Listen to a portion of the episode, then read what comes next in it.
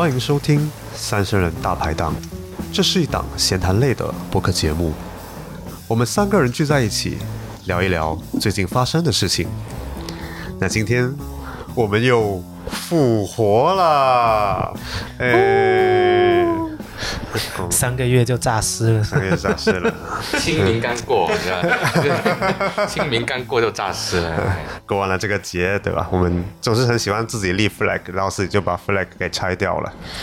那在过去的时间里面，我们收到了很多很多反馈，这个反馈都有关于我们的一位常驻嘉宾张老师，所以我们欢迎张老师返场。欢迎张老师返场。大家好，大家好，大家晚上好，晚上好，晚上好。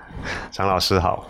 那么首先我们来来看一看之前的一些听众朋友们的反馈哈，像封印解除就说张老师多过来做客呀，喜欢听潮汕各式各样的历史。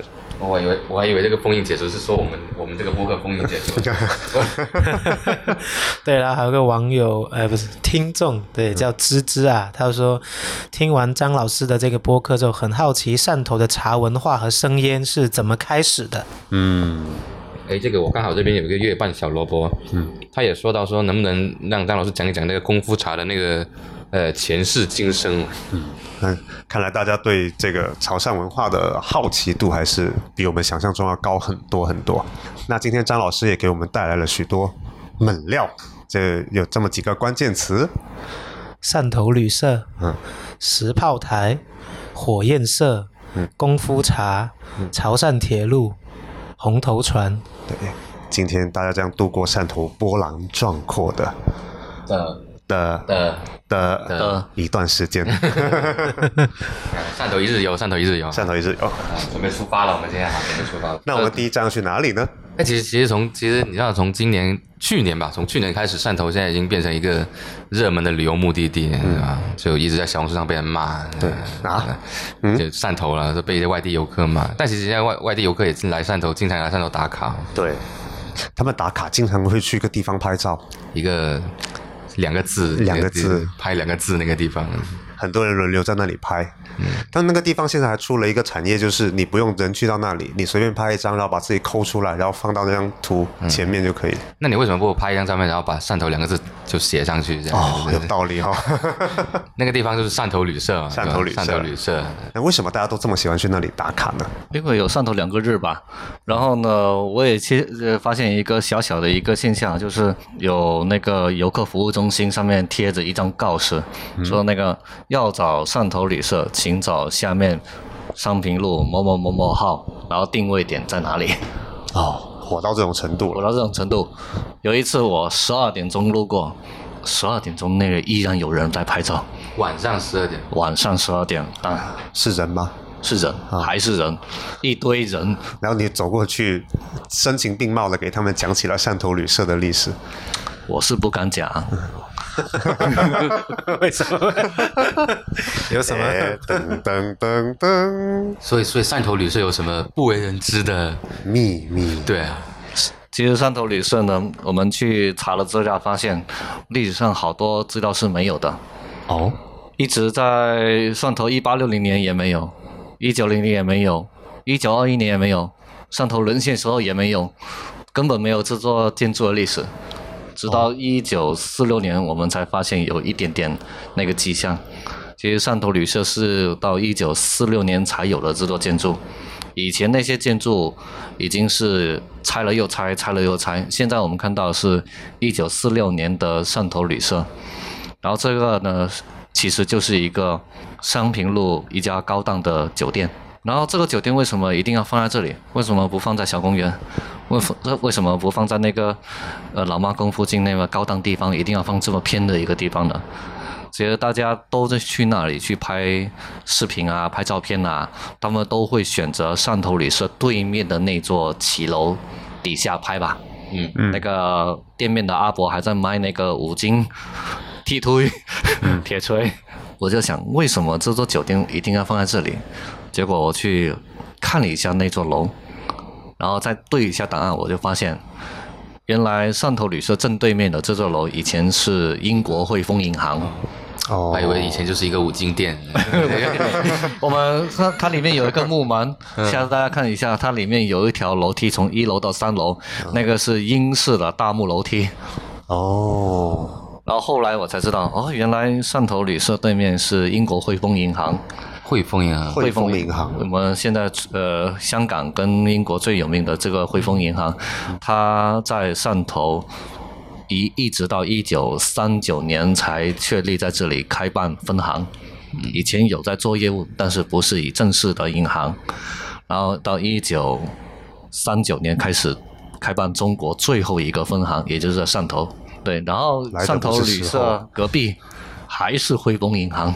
还是汇丰银行，还是汇丰银行。对对对，他把自己搞了一个招待所的样子。对对对，是他们建的吗？是汇丰银行自己他们弄的吗？这个汇丰银行呢是他们自己建的，呃，请他们本呃本地的潮汕人帮他们建骑楼的银行，嗯，所以呢，这个这个地方就是当年我们很多外商、洋行、中国商人在这里聚集的地方。嗯哦，其实到四年代之后，我们的商业中心逐渐往西边走，来到这个地方，所以每一次来汕头旅社，我希望大家呃多多了解一下我们汕头以前这里是一个繁华的那个商业商业场所，哦，所以那个是一个很洋气的地方，对，很洋气的地方。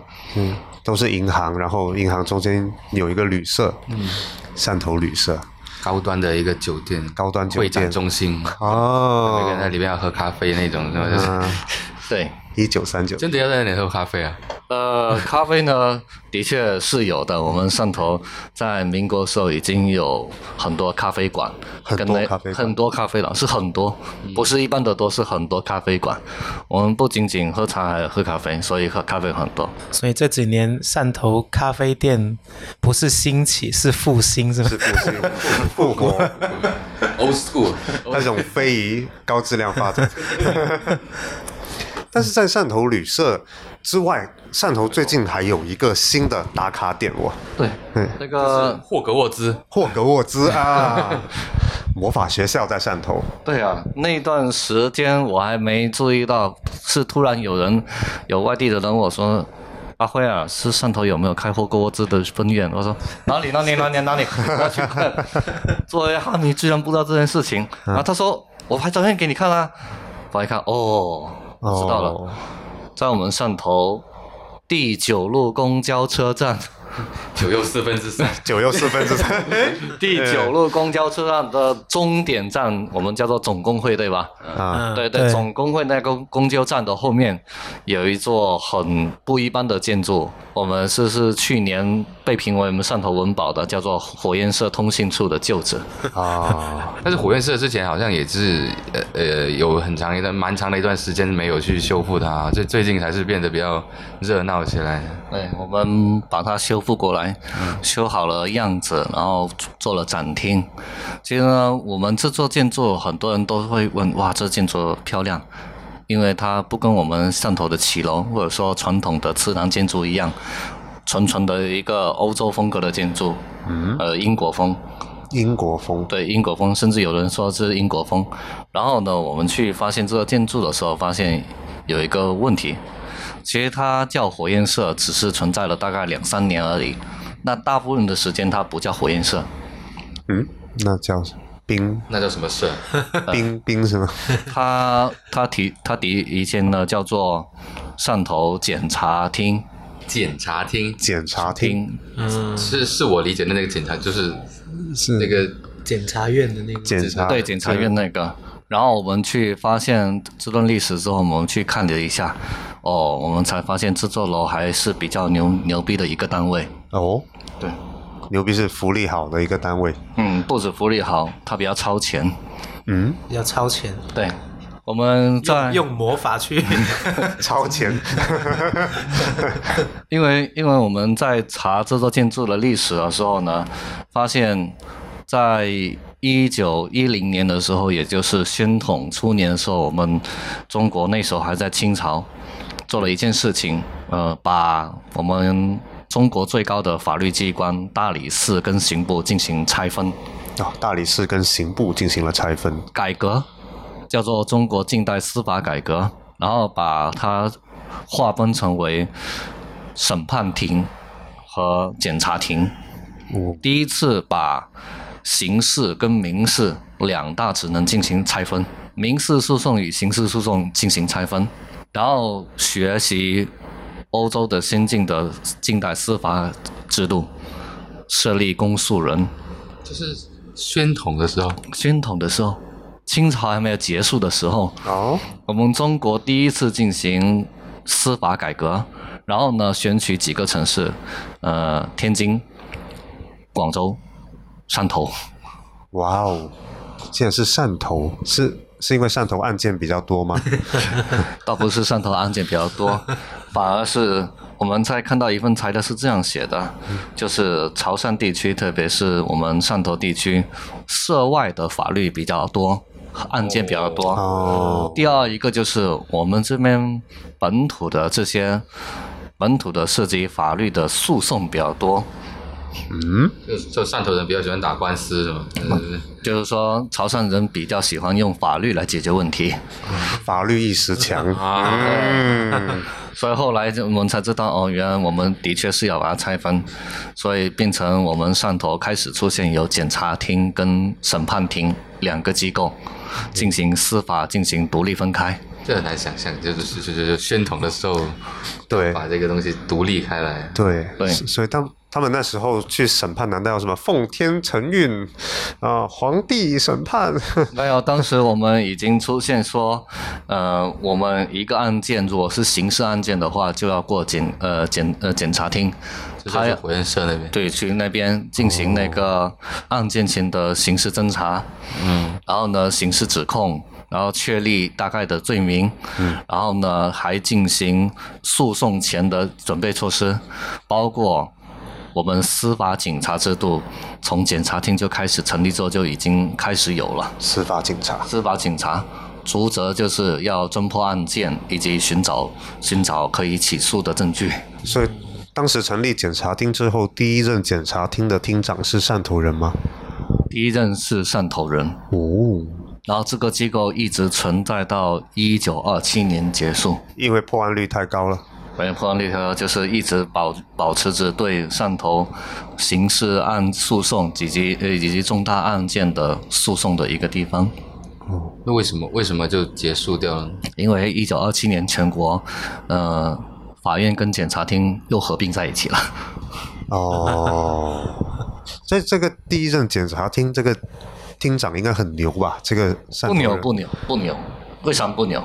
因为他当我们去看到海关的一句话是这样说的：，因为这个人在汕头地区比较跟商界交流比较多，在处理协调事事务能力比较强，面子比较大，所以说用他来当有理老短，而且呢，他要懂得，而且他要懂得一些基本的法律。啊，所以后来他们的继任者以及他的厅内的这些官员，大部分都是要么就是呃国内当时的一些司法院校毕业的。哦 这属于那种行业协会会这样子的一种感觉。哦，然后成为了公务员。好，嗯，所以我希望大家以后呃穿着哈利波特衣服去火焰社拍照的时候，呃要有怀着对法律的敬畏。对，这是中国司法改革的起点之一。嗯，啊，那曾经标记了这么一段历史。哎，但他二七年就那个那个地方就停用了。停用了，都变成法院检察处哦，调低降降降级啊，降级了。哦，厅级变处级啊。所以火焰社是在这之后的事情火焰是在中间时候，中间时候发生的嗯好，啊。那路过了火焰社，我们再继续走的话，下一个点去哪里呢？嗯，差不多太阳要西西沉了，我们应该要去看看日落日。但是在去看落日之前，我们会路过一个地方，叫什么？就是，叫石炮台。但其实我也我好多年没有去石炮台了，有没有去过石炮台？很小的时候，很小时候啊，很小的时候以为自己可以钻进那个炮筒那个年纪。然后就就就有一个有一个之前前段时间嘛，有一个人专门打电话说：“阿辉啊，你在讲东西要讲错一个字，什么字？”因为我们的石炮台公园大家都知道对吧？我们叫做石炮台公园。嗯那石炮台公园它有一个真实的名字，它叫做齐路炮台。嗯，嗯，然后他说，他问我齐路炮台怎么写？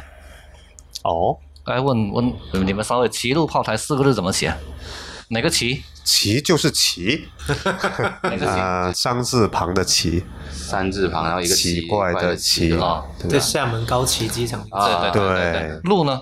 是石石头的石，石头的石然后录录像带的录，呃，对啊，对。哦，我惊破，那炮台呢？炮呢？那不就大炮的炮吗？火火火加包吗？火加包对吧？对，当我在说这个时候时候呢，是一个陷阱，这是一个陷阱。它肯定是水字旁的炮，炮台用水泡住了这个台，三点水是不是？结果呢，他他就说炮台所以呢火字旁的炮。不对吗？不对啊，他说不对，不说错了。火字旁不对吗？对，火字旁不对，他不对啊，我一直以着啊，石炮台公园也是这这样写对吧？现在石炮台街道也是这样写的，也是对。然后后来他你自己去看吧。哦，哦，你们这个行业里边人聊天都这样子，就很 PUA 哦，结果呢，我就我就那一天刚好是早上，我就特意去看了，嗯。我真的我说错了，嗯，无论是石炮台它们的这个主体建筑，嗯，清朝一八七九年方要所写的那个齐路炮台，嗯，还是我们二零一八年全国授予我们这个文保单位那个牌子牌子啊，上面的齐路炮台的炮是十字旁的炮，石字旁的石头的石，十字旁的炮。对，它它这两个炮的意意义是意意思是不一样的吗？意思在康熙字典是一样的。一样的，对，哦所以我后来就哦，原来我要记住了，齐路炮台是石字旁的炮。下次呢，如果同学如果说想去齐路炮台，嗯，你去看一下那个进门口那上面写的齐路炮台，它真的用石炮台的炮。中国象棋的炮好像是就黑棋是这个炮，也是火字旁，红旗就是火字炮哦，，黑旗就是十字好像是旁。哇，呃不知道对不对？你是哪个版本的旗？我回去查一下，我去查一下 去找一下，找一副。因为因为因为大家可可能有可能发现，就是象棋里面也是存在两个旁，啊石字旁跟火字旁。啊，到底红方、哦红方是火还是黑方是石？大家去仔细看一下。嗯，哦，所以它这两个字是有点像说，一个是比较偏古体，比较偏古体，一个是比较偏现代嘛？还是说它就是两个不同的字？两个不同字，但是它意思都是代表指的只是一个东西。就是大炮、火炮。对，可能十字旁的炮比较侧重于这个炮是石头做的，嗯，石炮，嗯，然后火字旁是用火去，所以它可能是用铁做的炮筒。这个真的是你不说，真的 我哪哪里能够意识到这个问题？是的，对这个的震撼程度不亚于我前天跟天正说的，哪个膀胱的膀跟翅膀的膀是同一个字。是吗？所以我们纠正了错别字之后，啊，识别了石炮台的网名之后，我们就会来到那那那那那你说错别字啊，那就就是你知道功夫茶的功夫怎么写？吗？功夫，就是很有功夫啊，空腹 T 是吗？空夫体。这个词很多人会写成。他这个很多人会写成那个，就很多人会写成空腹嘛，对，对吧？就会 嚯嚯的那种 Chinese 空腹 Chinese 空腹，就喝这个茶要咏春，只有三个杯嘛，你要抢。但其实是那个工作的工嘛，因为它潮汕话其实读音不一样的嘛，工作的工是读作，干呼嘛，干干呼。呃那那干呼嘛，不行，功夫对，功是干呼。武术的功夫就是功夫，哦，所以功夫茶应该是干呼的。干呼的，也就是工人的工。我们以前经常我有人也会写错，后来凡是那个制茶或卖茶的人，他会跟我指说，那要阿辉啊，肯定要写成工人的工，不是功哎夫的，工。你你身边真的很多人就喜欢挑你毛病的人，我喜欢别人挑我毛病，那是好事。那个交友范围，觉得哎呀，阿辉啊，你这个不对啊，每天醒来，先想想阿辉今天错了啥？然后呢，我就反过来，我就问他们，哎，为什么我们叫做功夫茶？嗯，嗯，功夫这两个名字是怎么来的？嗯，工人跟丈夫喝的茶，男人喝的茶 是吧？哎，我我我一直以为就是好干乎的意思啊，就是那假假带着好干乎，有很多对有一直以为是很多步骤流程对，你要泡水，然后洗茶、冲茶、关公巡城、韩信点兵啊，对啊对，就有很多工序，我我一直以为干乎是是这意思。对，对，其实其实大部分都会跟我提，呃呃这样解释，就是说，呃，功夫茶它的冲泡流程技艺，嗯，它的那个手续比较多，而且特考究你一个人的冲呃冲泡冲泡这杯茶能力，嗯，所以我们叫做功夫茶。哦，那我就所以对嘛，所以这个所以这个解释是，就你这样说肯定是不对的。哎，你已经识不要识别了张老师的陷不要不。要说这不对的，就是说我我我在想一个问题，嗯，那什么时候开始有这个名字出现呢？嗯，这题对我来说超纲了哈，我先超我先下线。就那就应该是冲茶这套范式已经成为一个标准之后，对，我们我们呢，我就带着这个疑问，我去试一试，因为我们现在所看到的资料大部分都是现代的资料，对吧？嗯，我们现在资料，我们就换一种方式，有没有古代的时候就有功夫茶？嗯，所以第一次呢，我就问民国，先从民国入手，看有没有功夫茶。嗯你就问，听起来感觉像是问什么心塞。哎，但是我觉得民国应该有吧，应该有到解放后才有功夫茶吧？对啊，我觉得民国应该会有吧。啊，结果呢，我在潮汕地区的，我们用哪种材料比较好？就是官方写的制书、县制、嗯，市制这些由官家授予授权的，我们去查一下，广东地区大部分都是没有的。哦，后来就有人告诉我，哎，我们喝的茶以前广东是没有生产的，哦，那去到福建去，那好，我就说，哎，那那我去福建找一下。结果福建福建一大福建的一大堆县制当中，就开始出现功夫茶。的确，他用的功夫就是工人的工，功夫茶。那功夫茶，它旁边的解释是这样说的，就是在这边的功夫茶，大部分都是由广东，特别是潮汕人到这里去采买的茶叶。然后与此同时，我看到功夫茶旁边还有另外一个茶，乌龙茶。功夫和乌龙是并列提起的。功夫跟乌龙在同一本书、同一页纸上面是并列提出来的。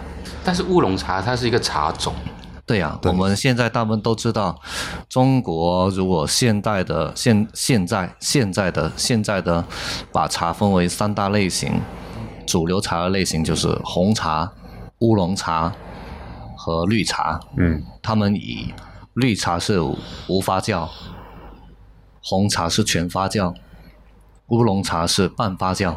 嗯，那么我们现在意思就是，功夫茶大部分也是半发酵的茶。哦，应该功夫属于乌龙，有很多都这种解释。对，但是在民国的时候，我们却没有看到功夫跟乌龙是同属关系，而是并列关系。所以功夫也算是一个茶种嘛。对啊，我就带问，那功夫是一个茶种吗？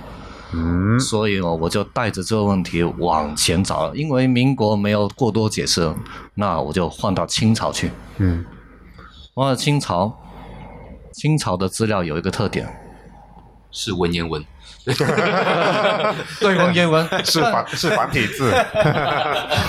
文言如果啊。如果有文言文那也好说，但是我们发现中文太少了，哦，是吧？啊，满文吗？要。没有，就是清朝就 清朝记录这些查的内容本来就少，然后呢用中文记录查的更少，结果我们就反一反一个倒过来的思维，我就想有没有英文记录功夫茶，嗯，或者说英文记录潮汕地区有茶的历史的记录，我们就先从海关档案开始查，结果我们就在上上周看到了一样东西，哎，上上周上就就上上周而已。新鲜热辣，新鲜热辣。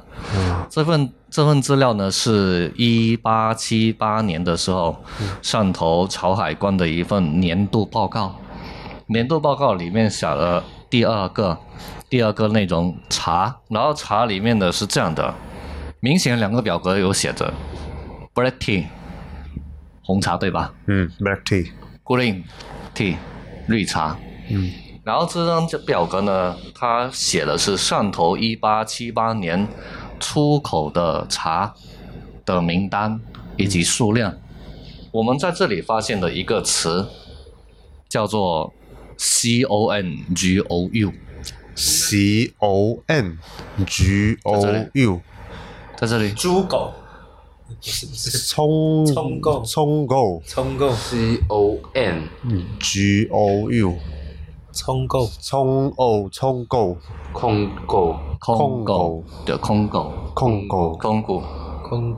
控股空狗后来我们去听起来像不像个日本茶？对，后来呢，后来呢，我去把这单词呢发给一呃几位那个几位说外语的人，他们说应该接近于功夫，哦？然后旁边写着 O O O L O N G 乌龙，欧龙 O O L，还有一个 S O U C H O N G，S O U C H O N G 手冲手冲咖啡。结果我们去把呃去去请他们念给我们听，我们就发现这三个词指的是功夫茶、乌龙、小种。哦，收冲是小种，正山小种的那个小种，对，正山小种，我们是所讲的小种。所以这真的，如果一开始找的是那种有口音的人，真的很麻烦。对，这是什么茶？哦，这 个是空空谷空谷的，结果呢，我们在这张表里面呢，它又写了一八七八年汕头出口到全世界若干个地区国家的出口的数量。嗯，呃，里面有一百八十四担出口英国，哦，二十八担到德国，四担到法国，七百五十六担到到现在的越南。啊，不是是越南，塞贡哈，西贡，西贡是越南，西贡是越南，对。对对，然后一千三百二十一担，也就是大部分的去到香港。就等一下这句话这样这样解释，你啊你念起来大概就是这个意思，对吧？这个意思对，但是这个蛋是什么意思？担呢是海关担，哦一海关担等于六十公斤。所以就一个挑夫一担能够挑的东西大概是六十公斤。对，哦，他用海关蛋来作为度量衡来度量衡算。来算。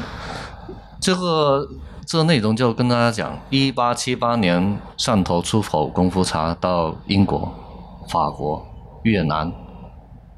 哦就所以这样听起来，就所以这样听起来，功夫茶应该就是一个茶的种类，一个品类嘛。一个品类，而且在当时这个海关单上面，它的品类是放在红茶里面的，就是公放在红茶里面嘛。对我们这张表格上面显示的是，它跟乌龙小种都属于在红茶这一类别里面。哦，然后它还有下面这另外几种茶，它有出口绿茶，汕头居然在一八七八年的时候还出口绿茶。嗯，它出口几口绿茶，分别是平水珠茶。浙江的平水珠茶，还有安徽呃安徽黄山这边的西春茶，西春以及，澳门的另外一种绿茶，澳门绿茶。哎，澳门绿茶，对，历史上我们存在有澳门绿茶。澳门有绿茶，澳门有绿茶什，么？澳门种的，还是澳门出出口的，还是我们再继续往下挖，但是我们就发现汕头不仅仅是一个喝茶的地方，嗯，居然在开埠不到十八年的时间，我们就开始已经出口茶到国外去了。一八七八年就是官方开布的十八年。十八年后，1860我们就第一次发现功夫茶在英国的单词里边 C O N G O U 了。不是？但是但是这样子，那如果说它是一个品种的话，嗯，我这真的以前就一直以为它可能只算乌龙的一个分支，一个分。支，对。现在它跟乌龙并列了，那这个只是海关的分类吗？这海关分类吗？我们去，我们我们有很多人，我在跟他讲的时候，他们就会问，海关是不是不懂得分类？哎，好问题。对对，海关是不懂得分类。结果叛逆啊，你这些朋友，对对对对，对他们说是不是不懂分类？结果还真的发现，他们海关起初对这种茶的确他都不知道分为哪些类的，因为在出口海关的时候，他们会对茶进行分类，因为不同的价格收税是不一样的。嗯，他们会把黑色的接近于黑色的出口的干的那些红茶，我们叫做 black tea，对，有哦，或对于那种晒干了，完全看起来是绿油油的颜色，我们叫做 green tea，，green tea，这是他们第一个眼光可以看到的。我们就后来我们知道，嗯，那有可能是海关不懂的。那有人就问，功夫英文名字已经出来了，那有没有可能他写的不是这个功夫，嗯就是那个武打的那个功夫？嗯然后我就说：“哎呀，你好问题，我再往下挖一下。”嗯，我们再往前挖，到挖到一八四三年的时候，我们终于在另外一份答案当中发现了“功夫”这个英文名跟“功夫”的中文名同时出现在一页上面。它是解释英国的一家公司在中国做茶叶贸易的生意，然后发现了这种茶。我们把它叫做功夫茶，哦结果用中文打出那个名字出来，所以当时中文打的名字就是功夫工人的工。哦，然后他后面的解释就开始超我我的理解范围了。嗯哼，终于有你不懂的东西了。对，他是这样说的：在中国南方地区有一类茶，制作流程非常繁琐，然后呢，它的茶色非常有独特性、地区性、代表性，我们把它称之为中国功夫茶。嗯，它这个我们是指那就那家公司，那家公司，哦，是找到宝了，发现有一种这样的茶叶，这个茶叶的制作过程很繁琐，很有这里的代表性，对，所以他们就把这个茶叶叫做功夫茶。所以这个名字是这个公司就是他们原创的吗？啊，不是，我觉得，因为也有人跟你一样，就问这个名字是他公司原创的吗？嗯，结果我们去再往前推了。既然这个时代不能代表我们这种茶的含义，我们就往前推，看有没有更加早的。嗯，就到今天为西夏，就到我们现在目前到今天为止，我们看到出现功夫最早的记录是一七九八年。啊，一七九八年那个时候是什么时代年代的皇帝啊？一七九八年，对对，对马上百对一下，一七九八年，嘉庆啊，我靠，对，接近乾隆了，对吧？嘉庆三年，对，乾隆当刚刚，乾隆还在，一七九八年罗马共和国成立。嗯，哦，乾隆退位，然后还在。对。还活着。对。太上皇嘛，那个时候就。对，太上皇。我们去查这份资料呢，是英国在印度的一份调查报告，里面写的英国我们在印度有一种特别有名的茶，嗯，叫做阿萨姆。嗯，阿啊，阿萨萨姆奶茶，对对，它就是英国阿萨姆地区产的一种呃红茶，对吧？嗯。然后呢，他是这样说的：如果我们这边的阿萨姆的制作技艺能达到一定的高质量的话，就等等同于跟我们中国功夫茶一样的标准了。也就是那个年代，中国功夫茶已经是闻名于世界，而且一种中国最高等级技艺的茶的形式来影响其他人的标准。嗯，就你这个茶要做的很好，才能跟中国的功夫茶相媲美的意思。对，而且它指明功夫茶主要是指福建南部、西部地区特有的茶。我们现在目前找到的最早是这一条记录了，而且这条记录还是国外的记录，说明功夫茶仍然在那个年代已经是比较有名的茶。我跟你讲的时候，是不是功夫茶这个概念更加高级了？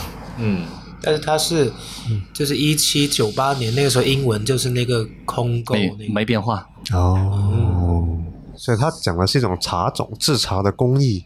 它应该是包，它它应该是形容是在最最最终那种产品吧，它包括它的茶种，包括它整一个对呃制作工艺，包括发酵炒，以前应该也是炒茶吧？炒茶，对，这整一套，反正它的产，因为它有涉刚才有涉及到一个制作标准嘛，嗯嗯对嗯，那可能就是而且它是在福建的西部和南部。那问题就来了，那凤凰山的茶是不送种一直送到了现在吗？因为你在讲这句话的时候，很多人就问：“哎呀，我们潮汕地区是功夫茶故乡啊什么的。嗯嗯我们就刚才给你看到的一份文件是上面写写写的这样说的：在清朝的时候，汕头地区是主要的出口茶跟消费茶的地方，很多茶是从福建西部本来是运到厦门出口的，嗯，结果他们说到汕头出口关税比较低，啊，消费市场比较好，所以他们不约而同选择到汕头出口功夫茶。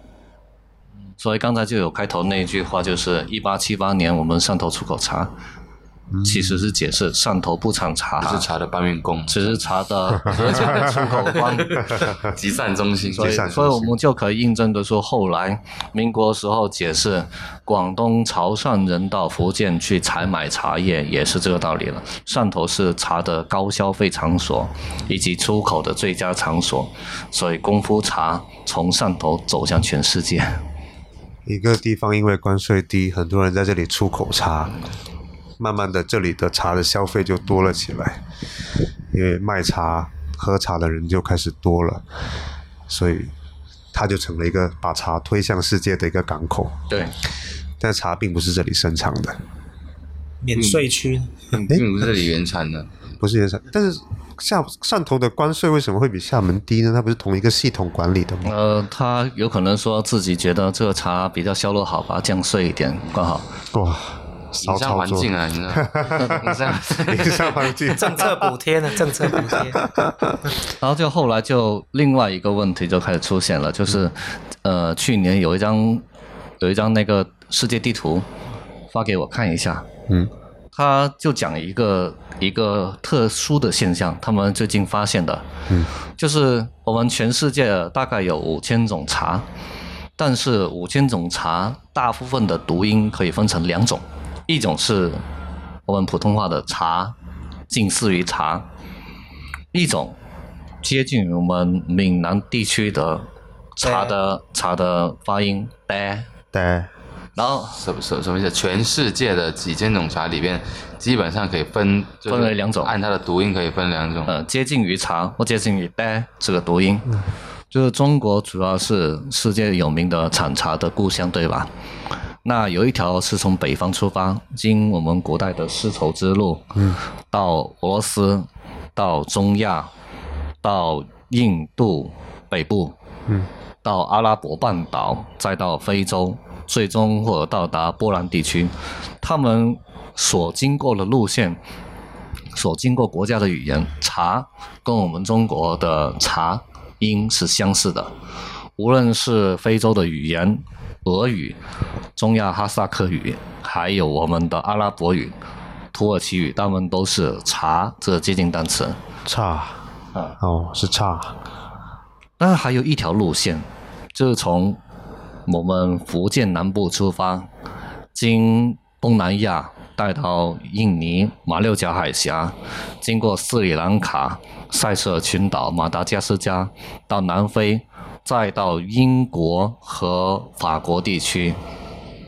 我们这边的很多茶的音接近于 d 或接近于 t，这种 t 的变化，不是按中国北方茶 c 开头的变化。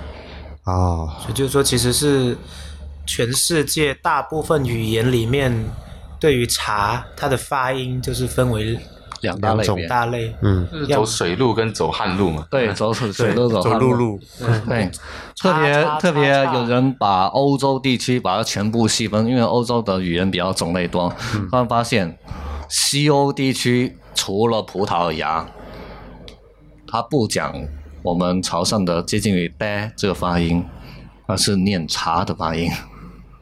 葡萄牙是念茶，对，接近于茶。因为什么呢？它是有原因的，因为它早期是来澳门，对吧？啊，葡萄牙是在澳门经营生意的茶生意。当时我们澳门地区所用的茶，大部分是从北方过来的茶，而不是用福建的茶哦，交叉。然后呢，在欧洲地区，如果茶一直传到北欧地区的话呢，也是用茶。但一直到德国地区，德国往西边走了，就是用潮汕话的“呗对替 T 来发言的。所以后来我们就觉得，哎，这是一个有意思的现象，就是我们中国茶走向全世界，经过两大路，海上丝绸之路跟那个路上的丝绸之路传到新世界去。一片茶叶，如果翻山越岭，穿过戈壁和沙漠，它就是茶；如果它在海上渡过碧波万里，扬帆远航地，它就是 T，是 d 哇，那有一天，一个一个欧洲人坐在家里，左边是茶，右边是 d 他们不会有这种混乱吗？有啊，所以在欧洲越往中欧洲中欧地区的话，他们就开始出现有明显差异了，呆跟茶不同的发音，所以有可能出现在那里集合。混杂。所以我们中国茶闻名于世界也是这个道理，要不然我们中国为什么非遗成功就是这个因素。哦，不过我以前，如果你说我说回功夫茶，那以前提功夫茶就一直以为它是一种对于它技艺上的、技术上的一个一个描述、一个形容，但现在感觉功夫茶这个，就以前就在理解，好像层层级有点低，对吧？啊，只存在于这个茶台的手艺上。对对对对，现在我们都知道越来越多，就是资料，很多是知道功夫茶其实是中国一种最高级别制茶技术的代表。嗯，哦，那现在我们此时此刻能不能这么理解，就是功夫茶等于单丛？这个呢，有一个内容就是单丛怎么写啊？我靠，又又来又来又来陷陷阱又来噔了，噔噔噔噔噔，我觉得肯定我肯定。呃，应该是害虫那个虫吧？滴滴。单从我们现在很多卖茶都会写成一个什么旁木字旁，哎，我我我一直以为是木字旁，然后一个一个那个草丛的草丛，草丛的丛，对吧？啊，人人横，结果我在写这句话的时候，又有人来来打电话来投诉又。一个你的朋友早茶早茶早茶早茶，他就说单丛茶一定要这样写，呃，单双的单单字，然后呢虫就是草丛的丛，没有任何偏旁部首，没有木字旁的。哦所以你说那个央视还是厉害哦。哦，昨天才前天马呃那个那个元首喝茶，那个那个法国那个叫马什么龙？马克龙，马克龙对，他来广州不喝了什么茶嘛？他不是写了单从，但是看那个报道说，哎，单从这个字是不是？写错了。啊 哎，对不起啊，向央视道歉。所以呢，我们才后面因为单丛茶比较晚出现的，大部分都是在近现代才开始出现的。因为功夫茶这个名字比较更加久远，单丛茶是已经要具体到某些地方的茶种，嗯，对，所以我们后来就知道，嗯，原来单丛茶是具体到每个地方的物种。但是因为现在我们现在我们聊那个功夫茶，其实我们很少会把它就具象到某一类的茶嘛。你像是乌龙茶也好，绿茶、红茶，我们都有概念，都是某一类具体的茶嘛。是但是你说我们潮汕人喝功夫茶，我们有可能喝单丛，我们有可能喝大红袍，我们对甚至喝铁观音，对，这些我们都可以纳到那个功夫茶的范畴里面。用功夫茶的方式去对，冲它。如果按我们今天晚上聊的那种，就是我们大大部分所有的茶都是属于功夫茶，它其实像你，比如像你查到最久的呃资料的事情是刚刚说嘉庆那个那个时候嘛，对。就那个那那个时候是喝的是具体是是什么茶种？那个时候应该还有，应该还没有单丛吧？还是说应该那个时候没有，我们没有出现有单从类似的名字，我们就只有出现功夫茶。功夫哦，就是那个年代的人到底在喝的是什么茶？对，然后他们也像我们现在这样喝功夫茶的形式在喝吗？我们也在想要找，因为现在是文字具象内容，如果发现更多的文字报、文字记录说喝茶什么样子，甚至有图，那更加好，对吧？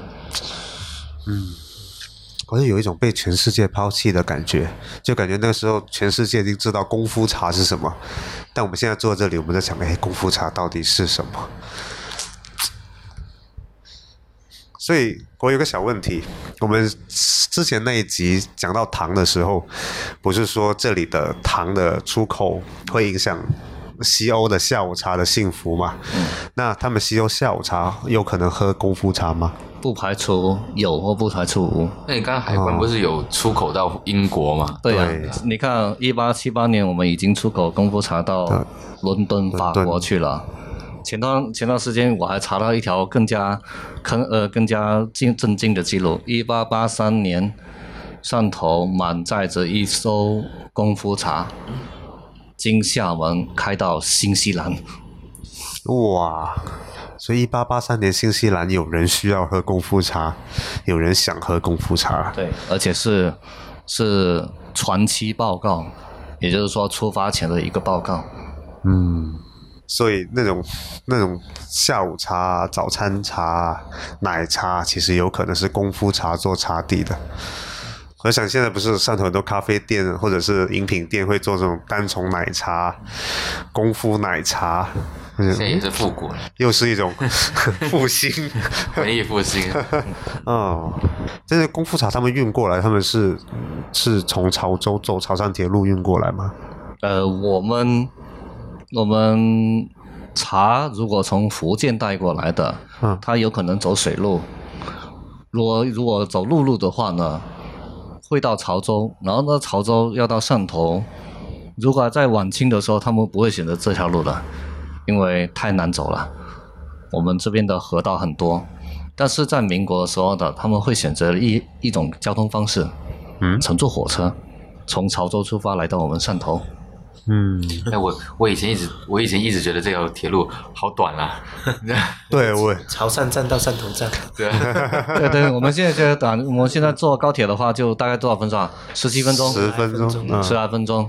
但如果回到一百多年前的我们这个时代的话呢，那个时候我们呃没有现在的道路宽阔，嗯，很多道路还是泥泞的。那如果一个人从汕头到潮州出发，他们大概率会选择坐潮汕铁路。我们现在又有一个网红打卡地，今年比较多人去打卡了，就是在乌桥岛旁边有一个潮汕铁路的旧址。嗯，嗯，对，这是我们近两年修好的，可能都都去拍视频啊，很多。如果大家来汕头的话，肯定会去拍这个非常好的视频。嗯，那有人就又提出一个问题了。你的朋友问题怎么那么多？对呀、他们说潮汕铁路是什么东西？啊，铁路啊，铁路啊。然后呢，那铁路有这么有出名吗？我说，铁路虽然不是很出名，但建造铁路人的建造过程以及起初建立铁路的时候，不是那么简单。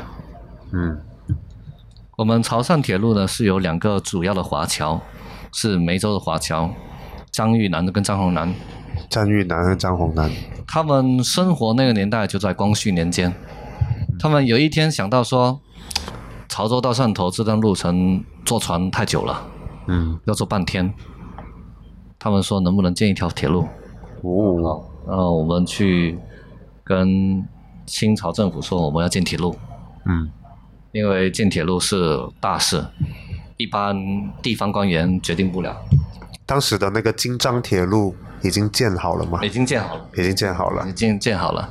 然后他们两个人去跟清朝政府谈，说我们要投资铁路，啊，我们出钱，不用官家的一分钱。然后好，支持你们，允许你建潮州到汕头铁路，具体怎么做你们自己办吧。嗯，拿了批文，拿批文，但批文里面没有讲内容。然后他就他就想，潮州潮汕铁路要怎么建？嗯他完全走这种方法，他到香港去注册潮汕铁路有限公司，哦，去香港注册公司。注册公司之后呢，由他们两个人主要来注资第一个原始资本，嗯，然后呢，召集其他的华侨来组建这个公司。组建完之后干嘛？发行对外公示，发行股票，哇，上市了，上市。铁路煤还没建就开始上市了。对，铁路煤还先先上市，嗯然后发行公开的股票，呃，发行股票还是有股票那个期呃股票证，哦，然后股票证发完之后呢，进行第一轮的投资，募集资本，嗯来建设这条铁路。这个时间发在哪里发生啊？我看了一下，一八七九年，慈禧太后还没过世。慈禧太后还在的时候，汕头开埠十九年，就在你刚刚的哎，刚刚的那个一海瓜单哎，一八九八年，哦，一八九八年的时候，这清朝已经快进入尾声了。对，所以呢，那个时候我们就开始进行用有限公司、股份制有限公司投资铁路，然后他们两个人建铁路不是随着他的性子来的，他去做调研，请工程师去调研。汕头到汕头到潮州这条铁路要修在哪里？怎么修？路线怎么走？嗯，就他们就想到说，哎，有人提出要从我们现在的护堤路沿着河堤走。嗯，然后当他们经过实地发现，护堤路是经常发生洪涝、决堤，影响铁路的安全，所以他们选择往内里边走，走这条平平原坡度比较小的道路，也就是我们今天所走的潮汕路。哦，我们现在的汕头到潮州这条省道潮汕路，也就是一百多年前我们潮汕铁路的路基。所以后来铁轨拆掉之后，这个路基就变成了马路、公路。对，所以我们就后来就说，哦，原来潮汕铁路是这样走的。嗯，那为什么当年要一定要建铁路呢？因为张玉南跟张厚南在那个年代，我们潮州的韩江，也就是我们这条母亲河韩江，经常发生断流，哦，或者说水过浅，大型的船只无法载更多的物品进入潮州，嗯，潮州的船也无法安全的出汕头港，所以为了解决运输的问题，所建了潮汕铁路。哇，所以他们建这个铁路，不就很大程度的会伤害到这些走船的人的利益？对啊，所以呢，后来我们就发现用铁路运送呃货物的方式更加便捷，所以也进一步使我们汕头加速进入近代化流程。哦，哇，所以这就是潮汕铁路背后的故事。嗯，当然还有更多神奇的故事，呃，包括他们怎么在香港注册这家公司啊，他们怎么样去发行这个股票啊，这些华侨为什么愿意相信他们？那就请大家到未来的啊、那个潮汕铁路的的建筑里面去一探究竟吧。那说完铁路，在汕头有另外一个交通工具特别重要，呃，现在很多人也会去打卡，就是我们的广场轮渡。水路走水路，走水路，对，那个去年国庆广场轮渡居然要排队两公里，啊、你你搭过吗？我搭过，我搭过，但是我没有搭过两公里这种，我看我肯定不会搭的。对，我我们那天我那天我在我在海滨路看看了一下，两公里的排队，从那个广场轮渡口一直排到那个金港广场过去。我的天哪！而且还是因为那时候天气还很热嘛，啊、就在太阳底下排轮渡暴晒 而且越往傍晚越多人。对，啊！那西洋的景观特别好。后来还有一个热心市民叫什么不利实验室，还做了一个轮渡咖啡。哦，哦，那很多人真的以为上面有咖啡店，哦就跑去轮渡找咖啡店就店。应该拿起来枪毙。加剧了看那个轮渡的排队这。但是很很多度其实很大程度也决定了我们对船的理解嘛，就是哦，船是这么大的，船是这样子的。那船对于潮汕来说一直就是很重要的。对我们潮汕地区，在古代或者到近代，我们一直都用船来运送人和物。嗯，那其中最有名的应该就是红头船，浪涛中，还有一首歌是什么？红头传奇。什么歌啊？我们看掉这一段吗？什么鬼？听起来像清明唱的歌。对对对，但红头船的实物，要实际的红头船现在已经看不到了。大家印象中的红头船，可能就是潮博中心的呃里面模型对那个模型，或者是澄海张林古港的那个模型。我们现在我们看到的资料上面就知道为什么叫做红头船了、嗯，你应该有所了解吧？因为它的船头是有成红色的，对，有红色的那个油漆会色块，眼睛，眼睛会不会又是一个陷阱？小心一点。然后呢，为什么要要涂成红色的？应该有的。那那那，据我粗浅的看了一些一些一些那些宣传，好像是那个，好像说以前在海上，它是不同区域的船，然后要互相辨一个辨认嘛，然后就有的，嗯。有有的地方的船就是什么蓝色、绿色，然后咱们这边就是红色的，好像是这个意思。啊，对对对，但这个这个答对了一般对了，在我们清朝清朝还未闭关锁国之前，嗯，我们对还烟。未闭关锁国之前，还未闭还未关闭关锁国之前，那就是在功夫茶史料之前。啊，哈哈还未闭关锁国之前，我们中国对船只的管理就是呃当地的衙门去管，然后当地衙门去管，为了辨认船的登记地，也就是我们讲的船籍，嗯，呃，他们会选择东南沿海三个省市：广东、福建、浙江。嗯，然后广东地区为了辨别，我们就在船头涂上红色，哦，他说：“哎，这是广东的船。”对所以涂上红色的，在当时就全部都是广东的船。对对，广东船。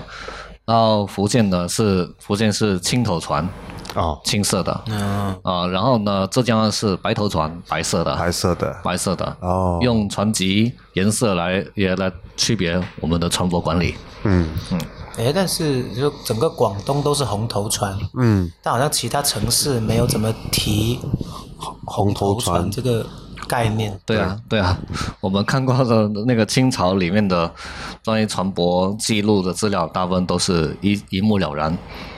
我们不仅仅在我们汕头有红头船，在其他其他市也有红头船，哦，特别是像今年我们去找故宫博物院的档案，然后发现有一份编号为零五五幺七五号附件，里面写的是道光年间广东地区造船的记录。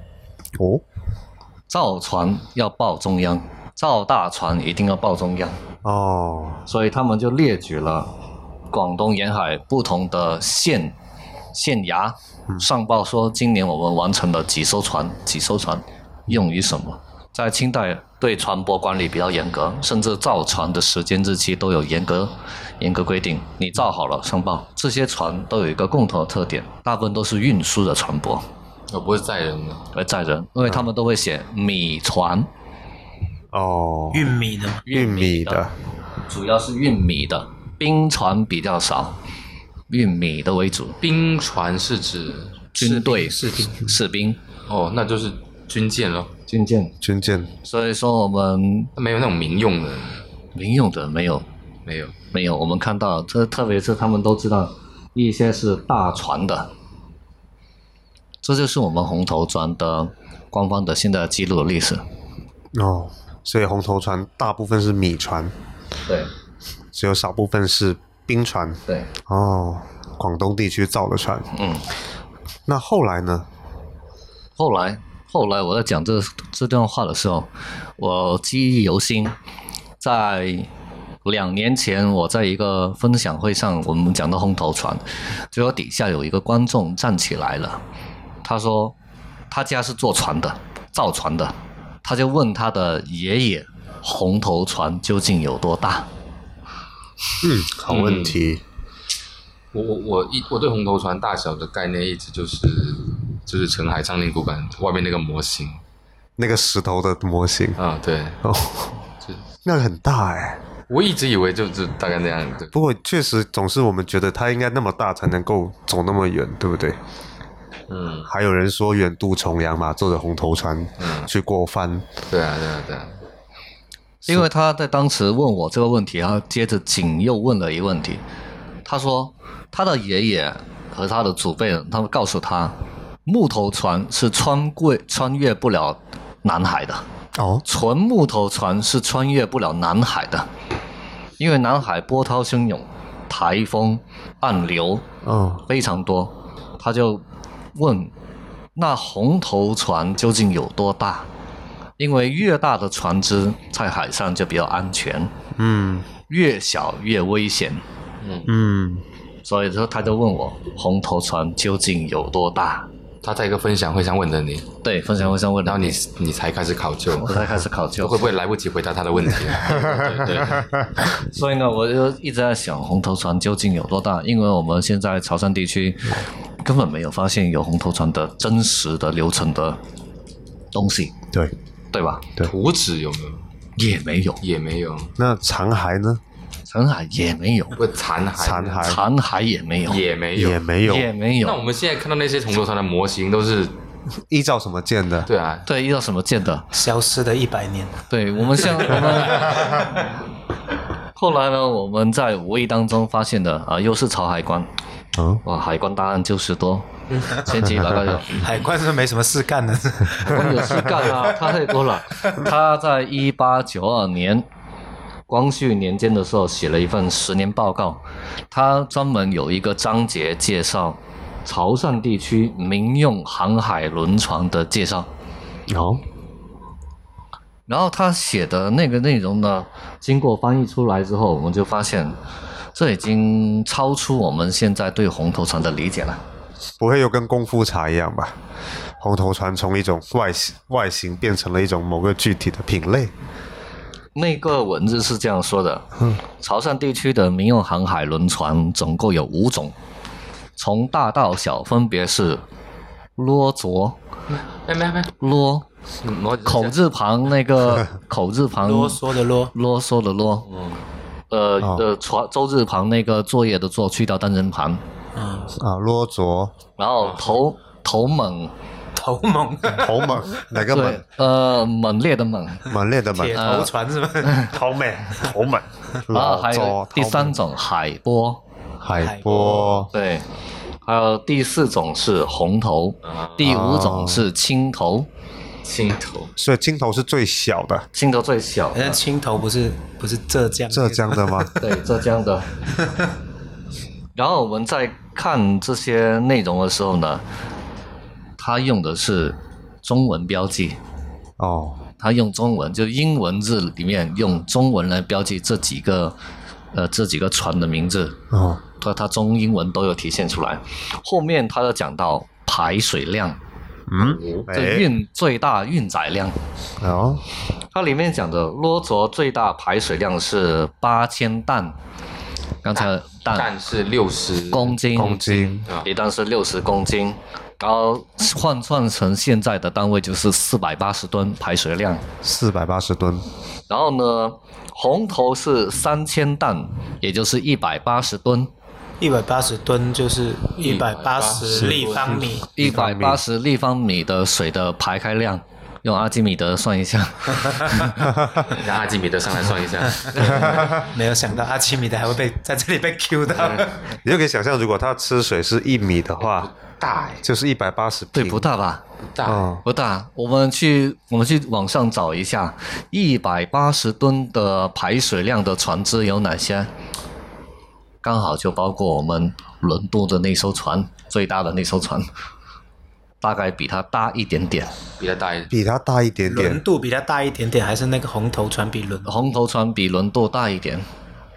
哦，那才做不到几个人，对啊，对呀，而且他后面还解释，红头船普遍包括我们这几种不同的船舶，在潮汕地区有三个杆桅杆，三个桅杆，三个桅杆，啊，三个桅杆，然后呢，船面用帆布覆盖住船面，啊，嗯，然后呢，每个船有二十到三十个船工跟舵主，啊，他妈工作人员去了二十二十二三二三十个，三十个人，对对。还有舵主，对，有一个主要舵主，然后船船的工资就是本次运送这批货物的运费的百分之三十作为他的基本工资，还蛮贵的。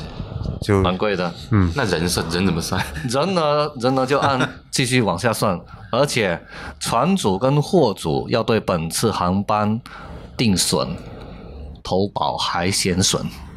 哇，去哪里买啊？跟海关买吗？没有，在我们一八九二年的时候，我们很多地区都有保险部门了，保险公司了，哦，要对货物进行定损、定海、定海运险、海事险。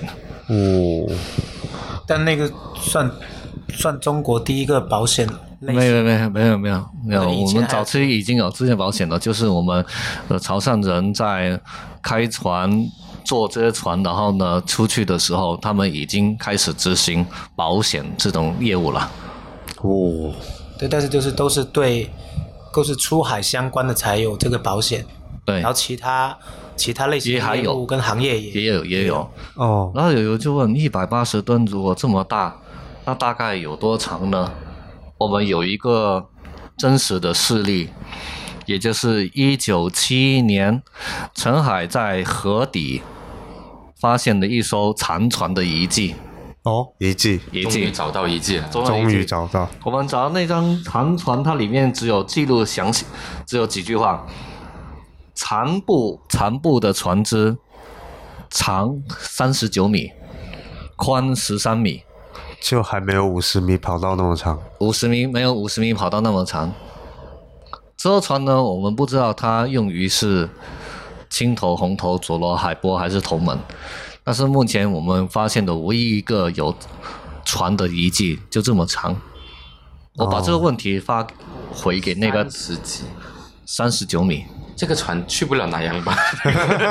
对，我就把这个数字啊发给就是刚当初提问的那个人，他们问他们的父辈，包括造船厂的，他们说，像这种船主要是纯木的话，是连我们珠江口都开不出去，开不了东沙群岛、南沙群岛、西沙群岛是开不了的。开不了，就从这里开到海南还够呛。对，完全够呛的。结果呢，我在这篇报道之后，就是这篇海关报告里面后面写了一个重要的内容，嗯，潮汕在这个时期的船只去哪里？嗯，他们活动范围主要去广东的赤坎、阳江、电白、水东，福建的云霄、东山、诏安，最远到达浙江、宁波、台州。主要运送的货物是木材、皮革、糖、纸张、大型的物件、棉花和豆饼。结束，没有出海，没有出国，那其实你现在你这样说，他这个船还是运货为主。运货为主。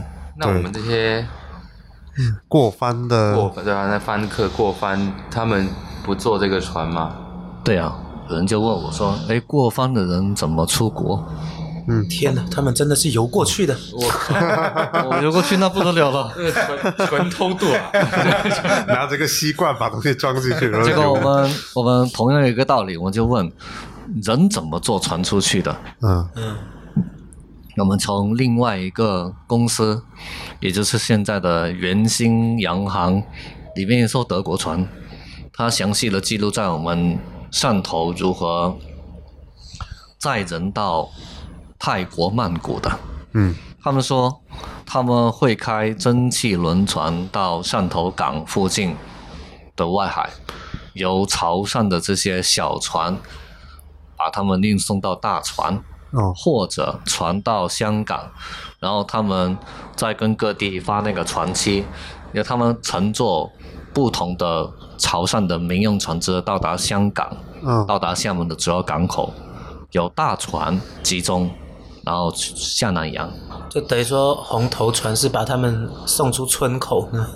红头船只是送到大船旁边，旁边，对，他可能还机场那个摆渡车是吧？啊，对对对对对，接驳船，对，所以还不一定是红头船送，这可能是渔船啊，各种小船，就只要送到那个蒸汽轮船旁边就可以上去了。就像我们现在打滴滴到高铁站是吧？对，对，所以其实就是还是有做这些小船或者说红头船，但是就是只是出发的第一、第一步，但是没有办法坐这些红头船到彼岸。彼岸。我们他可以送你到人生的彼岸，我我们目前我们上南海。我们目前呢，我们所看到的，呃，汕头开埠后的那个记录，包括潮海关的记录，目前还没有发现说真正坐红头船或者真正坐中国的民用航木船直接到外国去的。嗯，这鲁滨逊可是不同意了。哎，那郑和下西洋啊？对啊，这那他那个时候不会有铁的船吧？对，那个是木船吧？对啊，所以说，他是海贼王啊。所以说我们在在已经开始进行工业化时代的我们当时的我们潮汕地区，我们民用船只主要是在中国沿海内地进行进行运作，就你你你的意思说只能在沿海区域走？沿海区域走。那你按只说，那按这样说，红头船也可以走到那个彼岸的，沿 绕一大圈？就走走到越南一路下去。对，沿着港口走，一直沿着港口走。所以有人就知道哦，原来红头船是这么大的。哎，那这个感觉比想象中要小很多。一直以前总是觉得红头船里面上面可以那卖猪仔嘛，可以塞很多人、挤很多人、坐很多人上去。对对对对对对。像你这样听起来，他还要放货，其实坐不了几个人。我们有证据说红头船卖猪仔吗？啊，没有还。对哦，我们没有找到。哦哦，所以还是要用高端的轮船才能卖。对 对。所以那种什么站在东南亚的港口，远远的看见红头船开了过来，它是一种历史的想象。不是我，我是觉得它代表这种，就我出发的精神嘛，就是我如果就启程。对啊，我就做就。就决定去做这个事情的，海贼王也是。对对对，一个牧童就是出 就出发了的。就那这样子的话，其实还蛮期待以后会有一个博物馆或者档案馆，能够把罗州、桃妹、这样海波这些船给展示出来。海波感觉是像谈恋爱啊什么那种游客船。海波就有那种可以走得更远的感觉，海波了哈。嗯。哦。那他们捕鱼的船需要是是捕鱼的船是青头吗？那种小舢板那种？捕鱼的船它还有另外比青头还要往下走的，还有不同的船。我们看到捕鱼的船它是五个帆，五个帆。哦，那我跟那不是更大吗？比没有，它不是更大。桅杆。哦哦哦，对，它是它是两个桅杆，然后五个帆，然后的五个帆是不同的位置。然后它是快速船，就在河内或者说海边，然后快速做搬运，就机动性比较机动比较性，有图，这个有图了，机动性，这个有图的。这里说到三个桅杆哦，这种船我就想到，如果我们看那种香港香港的老照片啊，香港的画，总是会画那种帆船嘛，嗯，就是三个桅杆的哇，嗯，因为三个人刚好就是三个主要的运动方向嘛。动力、方向以及左右嘛。嗯，所以它原来是用来区分传奇的一个存在，后来变成了一种规格的大小。对，而这种规格的大小会让它的活动范围是比较靠近陆地。那只能靠近，只能靠近陆地。啊，今晚很多东西都是概念外的东西。嗯嗯。基于史料的，我们就是想通过这样的声音，能告诉大家说，我们这种东西究竟是什么？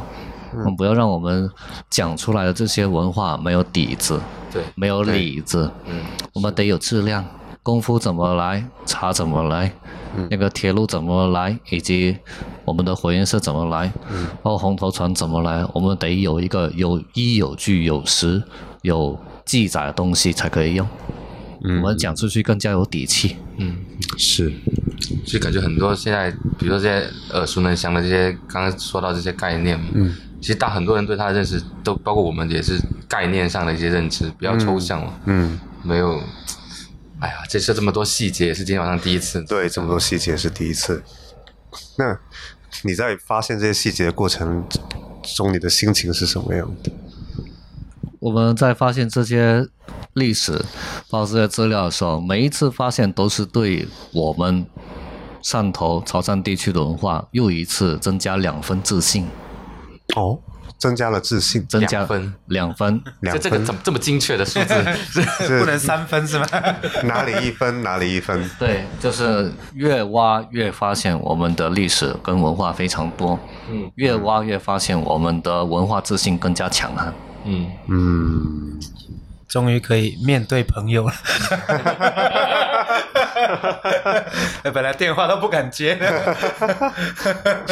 不过我觉得还是还是希望说这些细节能够还是更多的能够展现展大展示到大家面前。是感觉现在这些相关的细节能够了解到途径还是不够多，不够多还是得像你这样有有比较比较专业的的那个方式方法才能够得到这些史料。嗯感觉现在也没有哪一个展馆会比较系统的说这些故事。嗯因为这些资料非常零碎、嗯散，哦而且还有一个语言问题。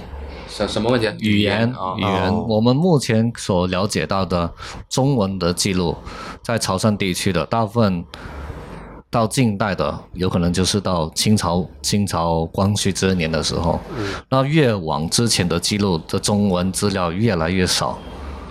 大部分都是记录大事，反而不会记录我们喝什么茶、开什么船这些普普通通的这些事情。那反而在国外，在我们中国，外国人在我们中国，以及这些更多的这些官方，比如潮海关的记录，会记录的更加详细、详实，所以我们都要不同的考虑，就不同去求证它。又回想起是第一期第呃张老师第一次来的时候说他们查这些资料的那些过程，艰辛的过程，对，对，可能一个小小的细节，它是需要很长的一个时间成本去去去挖出来的。嗯，第一期的时候有讲到，当时为了找这个大英领事馆，然后付出了很多的努力。那现在大英领事馆是不是修好了？对，我我目前英国领事馆已经第一期主体建筑已经全部修好了。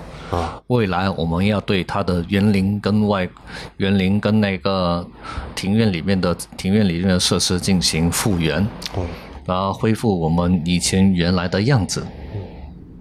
所以也许就在大家下一次来到汕头玩，嗯，玩的时候，可以去那里看看了。那也希望我们的听众朋友们，如果你家里有这方面的资料、资讯，或者有这些老一辈传下来的一些信息，也非常欢迎你们跟张老师分享一下，对，为他的呃石石海沟城之旅啊增添多一些文化的自信。但是我最后有一个小问题啊，就是在前面两期我们发出去之后，你有收到什么样的反馈吗？嗯，有啊，嗯，有的人通过这样的声音来更加了解我们汕头本土的历史。嗯，有很多本土的这些同事或朋友，他们知道哦，原来汕头这样的历史是什么样的情况。嗯因为他们所获取的范围非常局限于微信、百度搜索，嗯。他们所需要更多的东西就是，我要讲出给外国人或讲讲给外地人说我们汕头历史，嗯。你也讲的日日有据，嗯。每件东西都有它的实物，嗯。或者没有它的东东西都有它的出处，嗯。这样人家才信服于你。嗯，多听张老师的节目，就我有外地朋友来，我就可以跟他装一下那个什么，分，跟他说：“哎呀，这个火焰色啊，以前的哦是，哎呦，是哎呦那个，，司法改革哎啊，呦，这个是检察院哦，哎呦，真的是。”对，但是我们当时在做的之前，其实我们心里会有一点点呃低估的，就是担心大家会觉得我们讲太多历史细节，担心真的有时候会怕别人觉得枯燥。对沉闷的会，但其实还好。其实我们收获到的正面的反馈非常非常多，而且会有大家的评价里面会开始有一个共性，就是共同出现的词就是感动。就大家听了会觉得感动，就感动于这个历史的丰富，也感动于你们在挖历史过程中的认真与严谨。所以我要代表我们可爱的听众朋友们说一声谢谢，啊，谢谢张老师和这些有心人士。谢谢大家的喜欢。那再接再厉啊！再接再厉。希望欢迎欢迎大家用质问的口气向张老师提出问题。对哎，这个你作为这个文研究者，哎，你怎么？这是一一个小技巧，让张张老师继续深挖细节的小技巧。多问，我们才知道有些地方可以不足的地方，怎么去把它补回来。那欢迎大家多到小宇宙的评论区里质问张老师。哎，有你没有觉得你说的那个是？好，那我们今天的节目也差不多到这里了。最后我们报一下菜名吧，三口散。Tangent，张老师，那我们就下期再见吗？下期再见。下期再见吧，拜拜。嗯拜拜。